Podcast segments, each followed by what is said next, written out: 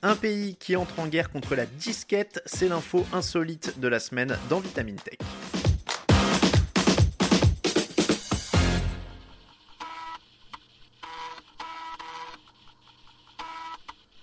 Si vous êtes né au siècle dernier, vous vous souvenez forcément de ce petit bruit qui sortait de nos ordinateurs. À l'époque, pas question de 5G, de fibres et de transfert de données à plusieurs centaines de mégaoctets par seconde.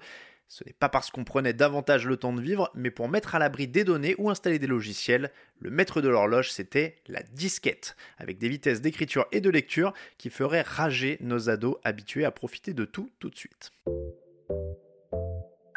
On se souvient donc de sa patte sonore caractéristique lorsqu'elle tournait dans son lecteur pour avaler à son petit rythme un maximum de 1 474 560 octets, soit un peu plus de 1,4 mégas actuel, créée en 1981 par Sony, la fameuse disquette de 3 pouces et demi en plastique rigide avec son petit clapet coulissant métallique a sévi pendant plus de 10 ans.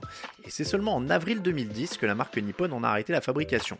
Depuis, la disquette et son lecteur sont tombés en désuétude, tout comme les lecteurs graphiques de disques optiques au profit des clés USB et des disques externes.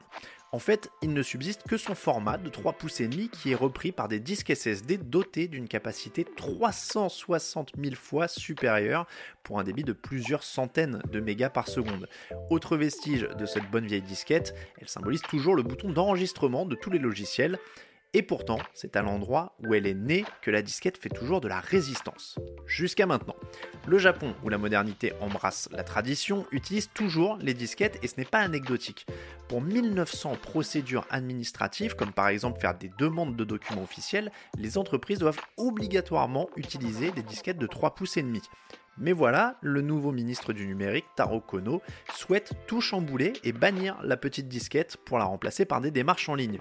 Une révolution numérique qui n'est pas du tout au goût de nombreux fonctionnaires et qui pourrait faire flop, sans mauvais jeu de mots.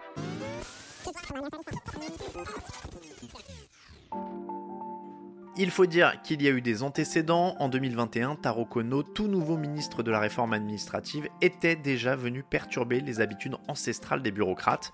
Il avait commencé par s'attaquer aux sceaux officiels, les traditionnels Anko qui servent à tamponner certains documents, mais surtout il s'en était pris au sacro-saint télécopieur, l'indispensable compagnon des administrations nippones. Le ministre souhaitait réduire les montagnes de papier qui venaient noyer les fonctionnaires en remplaçant ces outils par des versions numériques. Cela ne s'est pas très bien passé, il a subi une forte résistance de la part des bureaux gouvernementaux. Les bureaucrates ont fait passer le message que l'utilisation des seuls emails suscitait de l'anxiété et qu'ils s'inquiétaient aussi de la sécurité de la transmission d'informations sensibles par cette voie. Bref, pour eux, abandonner le télécopieur est tout bonnement impossible. Au final, les crépitements des télécopieurs perdurent dans l'administration nippone. Cette guerre est également devenue politique quand les élus d'une région connue pour la qualité de ses Anko ont accusé le ministre de s'attaquer à l'un des symboles les plus importants du Japon. Si les adeptes des télécopieurs font de la résistance, il y a fort à parier que la suppression de la disquette ne sera pas simple. L'année passée, lors d'une tentative locale dans un quartier de Tokyo, le passage à une version en ligne des procédures administratives s'est avéré plus que laborieux. Les défenseurs de la disquette n'ont pas confiance en la dématérialisation et vantent la robustesse de ce support de stockage physique de 3 pouces et qui ne perd jamais ses données. Pour le coup, les autres quartiers candidats à la suppression de la disquette prennent leur temps. Cette transition pourrait durer plusieurs années pour ne pas courroucer l'administration. C'est pourquoi, tout comme pour les télécopieurs, le ministre risque fort de se heurter à un mur, celui de la tradition, à moins d'un renouvellement massif de bureaucrates nés après l'an 2000. Mais il n'y a pas qu'au Japon que la disquette fait de la résistance. Ainsi, il y a deux ans, Futura expliquait que les mises à jour du système de navigation du Boeing 747-400 sorti à la fin des années 80 se faisaient toujours avec des disquettes. Pourquoi? Parce que ça fonctionne bien et que la moindre modification peut être fatale, comme l'ont prouvé les déboires du B737 MAX. Il en fut de même pour la gestion des ogives nucléaires américaines jusqu'en 2019. Alors même si elle n'est plus fabriquée depuis plus de 10 ans, cette petite disquette devrait encore tourner quelques années dans les ordinateurs.